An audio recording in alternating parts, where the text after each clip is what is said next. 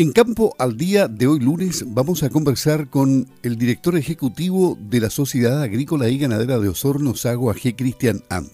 Ha sido una semana que ha dejado varias aristas interesantes y también preocupantes. ¿Cómo no va a ser preocupante que la violencia también se traslade a la región de los lagos, esporádicamente, pero ocurren hechos como el que se suscitó en la madrugada del pasado viernes, donde fueron quemados eh, vehículos forestales en San Juan de la Costa. O sea, la violencia se traslada a esta zona de vez en cuando. Y son situaciones que a la sociedad agrícola y ganadera Saguaje obviamente le preocupan. Don Cristian, ¿cómo está? Buenos días. Muy buenos días, don Luis. Esta situación de la violencia incontrolable en los sectores rurales em, no, no, no puede dejarnos fuera a nosotros. Se extiende de vez en cuando hacia acá. Absolutamente, es un tema que, que nosotros como, como gremios del sur, no solamente la Sociedad Agrícola y Ganadera de Osorno, sino que todos los gremios, eh, particularmente de esta zona y, en el ámbito del Consorcio Agrícola del Sur también venimos ya desde hace mucho tiempo eh, diciendo que este es un fenómeno eh, que se viene expandiendo, ¿no es cierto? Y no solamente hacia el sur, sino que también hacia el norte. Recordemos que hemos tenido algunos atentados ya cerca de Los Ángeles y acá, digamos, cercano a, a Fresia, el último.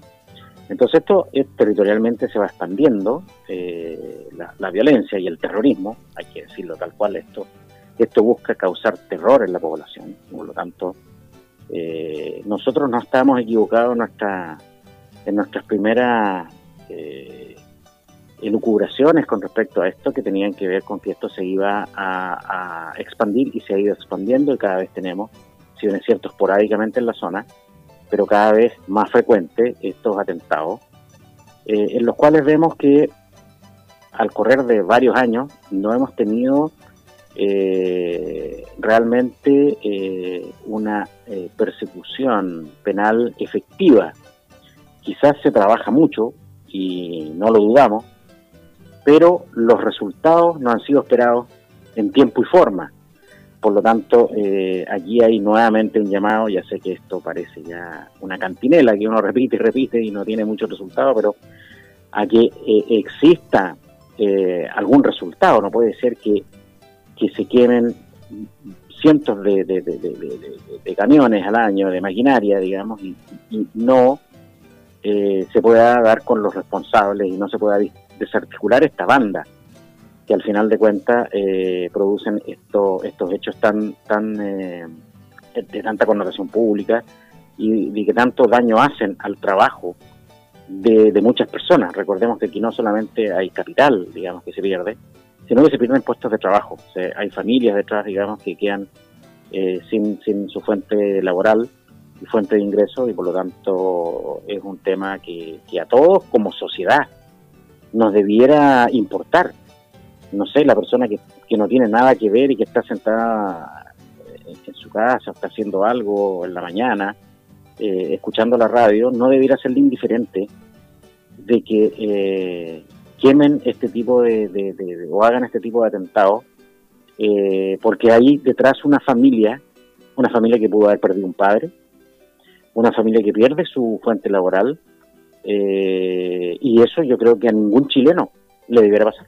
Pero los gobiernos, independientemente del color político, ya no es cuestión de partidos políticos, los gobiernos pareciera que dejan pasar el tiempo y no van a la solución, si es que la hubiese, definitiva del problema que provoca esto. Aquí hay que separar dos cosas. Hay uno que es un problema terrorista que tiene que, abordarse de esa manera y dejar de ponerle nombres extraños y, nombres que, llaman un poco a quitarle gravedad a una violencia rural, una cosa así. Esto, esto es terrorismo en cualquier parte del mundo. Y tiene que ser tratado así y, lo que se ha dicho, digamos, es que tiene que haber una especialización, ¿ah? tanto de las fiscalías como de las policías, y poner foco efectivamente en esto. ¿ah? Este no es un tema que ocurre y se investiga y después si no se logra, bueno, hay otras prioridades y hay otras cosas, sino que tiene que haber un foco investigativo. Todas las los países que se han dedicado a, a combatir esto lo han hecho, digamos, de manera especializada. Nosotros pensamos que aquí efectivamente tiene que haber una, una especialización. Eh, y por otro lado, un conflicto, ¿no es cierto?, que se ha llamado eh, indígena por, por reivindicaciones, y eso tiene que tener una salida política, pero para eso tienen que sentarse la gente a, a discutir, a, argumentar, eh, a negociar en base a buena fe, y esta buena fe pasa por dejar la violencia en ninguna parte del mundo se, se, negocia con la pistola en la mano, eso no, no, no, no, no llega a ningún puerto ni tiene buena, buenas salidas, por lo tanto acá eh, efectivamente de los dos lados tiene que haber voluntad de sentarse. Eh, hay mucho mucha consigna, eh, mucho, como, como uno dice, para tirar para la galería, de decir que, que, se necesita un diálogo, que hay que dialogar, que aquí, que allá, pero a la hora de los que hubo, ese diálogo no es fructífero, ese diálogo eh, no, no, no, no se logra porque también para dialogar al menos se necesitan dos que estén dispuestos a dialogar. Y aquí al parecer hay veces hay uno que está dispuesto pero el otro no. Eh, y ahí hay un llamado también a que, uno, la violencia tiene que ser combatida. Eso venga donde venga. Y lo otro sentarse con buena fe.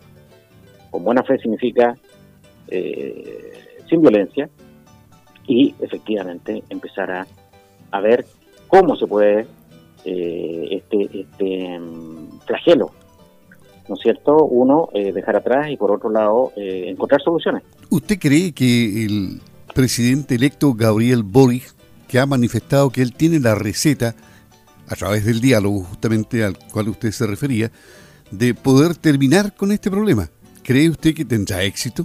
Bueno, él, dicho que, él ha dicho que, va a ser un gobierno dialogante, por lo tanto ya tendríamos diálogo por nada, hay que ver cómo lo responde la otra parte que tiene que dialogar. Para dialogar y llegar a acuerdos se necesitan dos al menos, eh, eso es una cosa, y cómo va a combatir el, tema de la violencia, ¿ah? porque acá hay que ser muy claro, eh, si se permite la violencia, obviamente eh, ningún resultado positivo puede llegar a, ocurrir, entonces, eh, vamos a ver cómo es eh, capaz él de articular en su gobierno de que pare la violencia y posteriormente eh, poder sentarse a, dialogar. diálogo con violencia yo creo que no es una alternativa, no ha sido una alternativa, por lo menos uno lo que ve en el concepto internacional de, de resolución efectiva de conflicto, sino que siempre se pide paremos la violencia Bueno, el país ha sido castigado por la violencia, pero también ha sido castigado por la sequía en el último tiempo. Trece años de sequía con un cambio climático galopante. ¿Hacia dónde vamos? ¿Cómo se enfrenta este año, el próximo y los que vienen? ¿Con, eh, con medidas drásticas, radicales? A ver, eh, este es un tema, efectivamente, el, el, eh, hay, un, hay un adagio que, aplica aquí que, que solamente lo permanente es el cambio. Las cosas siempre cambian. ¿ah? Eh, el mundo cambia permanentemente. Hoy día lo que se discute es este, este cambio está siendo acelerado por, eh, por la acción humana, pero cambio hay.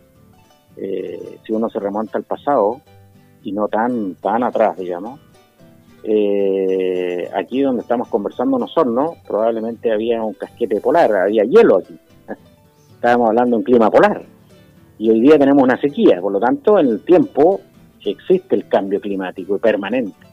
Por lo tanto, lo que corresponde es hacer una adaptación al cambio climático. El ser humano ha demostrado que es un ser capaz de adaptarse. Y eso es lo que tiene que emplear eh, hoy día. ¿De qué manera la agricultura se adapta? Bueno, se adapta a través de los procesos, ¿no es cierto?, de generación de nuevas variedades, ¿ah? que son resistentes a la sequía, que pueden proliferar de esta manera, que, requieren menos agua, y por eso que, por ejemplo, el tema de, los desarrollos de genética, de los desarrollos de nuevas variedades, eh, son tan importantes, porque nos permiten adaptarnos a un cambio que es permanente. ¿ah? Y por eso que llamaba la atención cuando los convencionales constituyentes hablaban de que de que no se podía trabajar con, las semillas. Eso va en contra de toda la historia de la humanidad. La humanidad desde que existe, ¿eh? desde que existe, ha hecho esto. ¿eh? los, cazadores recolectores, digamos, de la antigüedad, veían qué semillas les servían y qué semillas no, y esas eran las que iban cultivando, por lo tanto ya en, esa etapa tan primitiva eh, lo hacían. Entonces hoy día parece un contrasentido cuando estamos ante una etapa de un cambio importante, no poder tener primero alternativas de poder tener un mejor pool de semillas que estén más preparadas y adaptadas a este cambio que es de menor precipitación y mayor sequía. Eso es una cosa. Y lo otro, esta zona todavía tiene mucha agua, lo que no quiere decir que por el agua que tenemos tengamos que despilfarrarla. No, tenemos que cuidarla como si no la tuviéramos. A eso, eso es el desde. Pero como la tenemos, tenemos que usarla para nuestra, nuestro rol social. ¿ah? El rol social del agricultor y la agricultura es proveer los alimentos a todos los ciudadanos. Y para eso nosotros utilizamos el agua para producir estos alimentos y alimentar a la población. Alimentar tanto a la población nacional como otras partes del mundo que no pueden producir su alimento. Recordemos que eh, hay, otros países donde tienen que importar, así como Chile también importa alimentos. Hay otros países que no pueden, hay, hay, países que el 90, el 80, el 90% de su alimentación tiene que ser importada. Por lo tanto, este rol tan fundamental, cuidando el agua, ¿no es cierto?, eh, a través del riego nos permite adaptarnos a estas condiciones de menor eh, precipitación y mayor sequía para poder seguir eh, funcionando y cumpliendo este rol social tan importante que es alimentar a la población. Por lo tanto, tenemos dos herramientas. Una herramienta es la genética, mejorar la genética adaptándose a estas condiciones y por otro lado el uso y mayor eh, tecnología en el riego. Esta zona no estaba acostumbrada a regar, pero hoy día vemos que para seguir cumpliendo con nuestro rol social tan importante, estas dos tecnologías son fundamentales. El Ministerio de Agricultura tiene un programa al cual está llamando a postular hasta el 1 de marzo de este año para la recuperación de suelos degradados. ¿Qué probabilidades tenemos en recuperar tierras que hoy día no están siendo productivas? Bueno, efectivamente aquí hay un, un tema muy importante en el futuro, porque nosotros venimos ocupando eh, una tecnología en base a ciertas especies, digamos, y cultivares, vallicas, que se fundamentalmente, que no prosperan también en climas tan secos como hemos tenido ahora y tenemos que estar permanentemente resembrando con el aumento de costos eh, que esto conlleva, no tan sustentable, eh, y por lo tanto aquí se hace una primera llamada a, efectivamente, cuando tú ya no, no, te quedas con pradera, tienes que sustituirla. ¿ah? Pero aquí es donde uno tendría que tener la mirada en qué especies tendría que uno estar mirando, ¿ah? que sean más resistentes a la, a, la sequía, porque si estas sequías se van a ir repitiendo con mayor frecuencia y nosotros vamos a tener que estar reponiendo estas praderas eh, todo este tiempo, eso también económicamente es poco, es poco viable, digamos. Eh, y sobre todo con los costos que tienen hoy día los insumos. Por lo tanto, este programa del gobierno, si bien es cierto, es importante porque ayuda a paliar, en parte, los costos, altos costos de, volver a tener una pradera productiva, en el largo plazo tenemos que ver de qué manera aclimatamos estas, estas variedades o especies que se em, aclimaten y mejor a, a, este clima cambiante, valga la redundancia. Ese es un tema importante, pero la ayuda siempre, siempre, siempre es fundamental. Bueno, y, finalmente eh, la convención es la noticia permanente día a día y los avances que se han estado observando en esta. Hay temas que ya están zanjados, como por ejemplo el judicial. El poder judicial ya no se va a llamar poder judicial, van a ser los sistemas judiciales. Eso es lo que se está proponiendo, lo que se aprobó y lo que podría quedar definitivamente en la nueva constitución. ¿Qué le llama la atención de, este, de estos sistemas judiciales? Bueno, llama la atención eh, el, tema de, cuando uno habla de justicia, habla de igualdad ante la ley. Cuando tenemos esta, eh, estos cambios, eh, la lógica indica que es más complicado tener esta igualdad ante la ley, porque serían sistemas distintos, o sea, habían distintos sujetos eh, distintos eh, sujetos a distintas leyes y cómo se interrelacionan eh, estas leyes con cada uno de ellos. Y hay un principio fundamental, como decía, que es el de la igualdad, igualdad ante la ley, que al parecer se compromete acá. Eh, si bien es cierto el tema del nombre, quizás el menos, el menos eh, importante, lo más importante es efectivamente como un principio tan fundamental que ya en la época de los romanos se, se, establecía así, de que tuviéramos igualdad ante la ley y cuando se generan estas diferencias, bueno, ¿cómo armonizar con eso?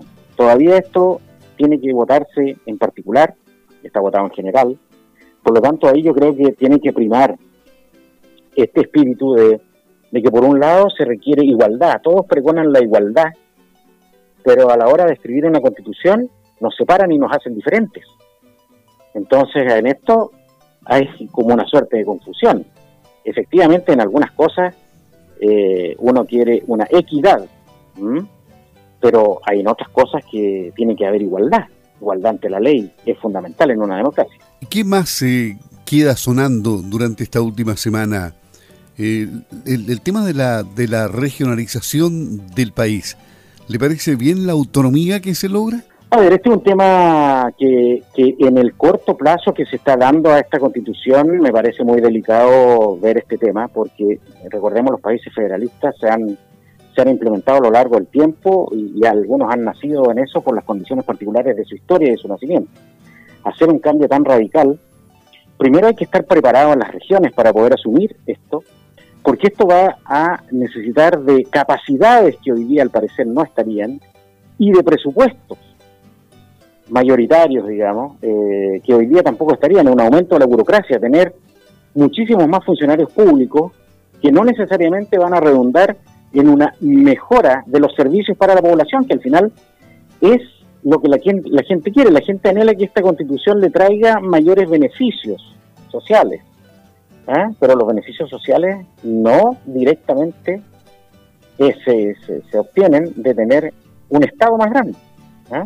Un Estado más grande consume recursos en sí mismo, no en beneficio eh, necesariamente de, los ciudadanos. Por lo tanto, hay que poner ojo ahí, eh, que podría ser esto traer más costos al sistema con muy pocos beneficios.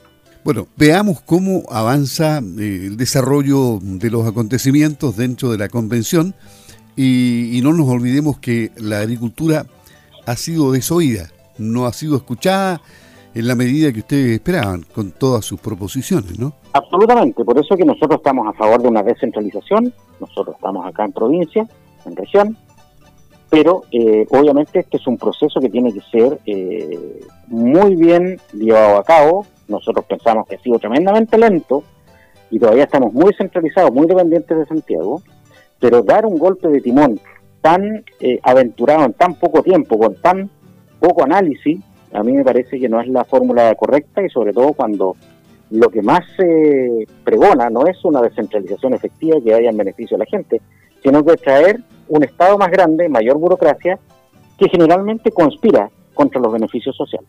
El director ejecutivo de la Sociedad Agrícola y Ganadera de Osorno, Sago AG, Cristian Antz, en Campo al Día. Que tenga un muy buen día, don Cristian. Hasta pronto.